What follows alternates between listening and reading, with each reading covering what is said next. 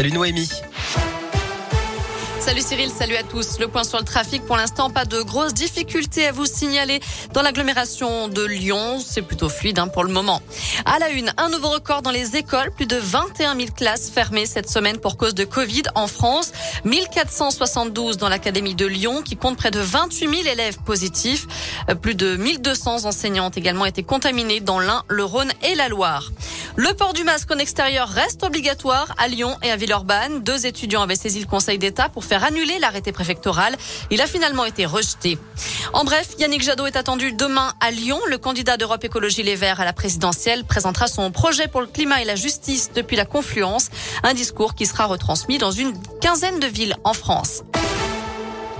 Dans l'actu également, la mère du garçon retrouvé mort dans une valise hier en Seine-et-Marne a été interpellée ce matin et placée en garde à vue. Elle s'était réfugiée chez un membre de sa famille. Une enquête a été ouverte pour homicide volontaire sur mineur de moins de 15 ans. Une autopsie est également prévue dans la journée pour déterminer les causes exactes du décès de l'enfant âgé de 10 ans. Marion Maréchal de retour en politique, c'est ce qu'elle annonce aujourd'hui dans les colonnes du Figaro.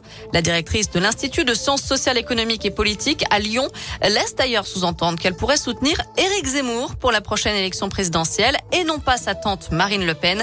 Elle pourrait aussi se présenter, elle, aux prochaines élections législatives. Les épreuves de spécialité du bac prévues en mars seront-elles reportées? C'est une demande des enseignants pour qui les élèves ne sont pas prêts aujourd'hui. Les syndicats ont rendez avaient rendez-vous ce midi avec le ministre de l'Éducation nationale, Jean-Michel Blanquer. On ouvre le chapitre des sports. En foot, la rumeur courait depuis plusieurs jours. Eh bien, l'OL avait démenti toute négociation pas plus tard que mercredi. Finalement, Bruno Guimaraes devrait bien quitter le club lyonnais pour rejoindre Newcastle en Angleterre. D'après l'équipe, le milieu de terrain brésilien devrait partir pour 42,5 millions d'euros, assorti d'un bonus de 8 millions d'euros qui porterait entre autres sur le maintien de Newcastle en Première Ligue. Le rugby a une bonne nouvelle pour le Loup. Le deuxième ligne international Félix Lambé a prolongé son contrat jusqu'en 2025. Lambé, 27 ans, est l'un des capitaines de l'équipe. Il est arrivé chez nous en 2014 et il compte 10 sélections en équipe de France. Un mot de tennis aussi. Daniel Medvedev rejoint Rafael Nadal en finale de l'Open d'Australie. Il s'est qualifié en éliminant le grec Stefanos Tsitsipas en 5-7.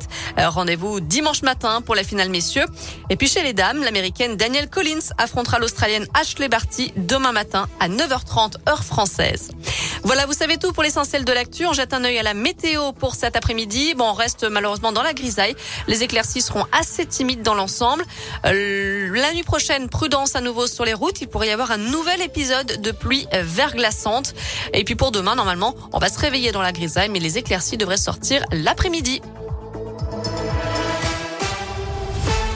Merci.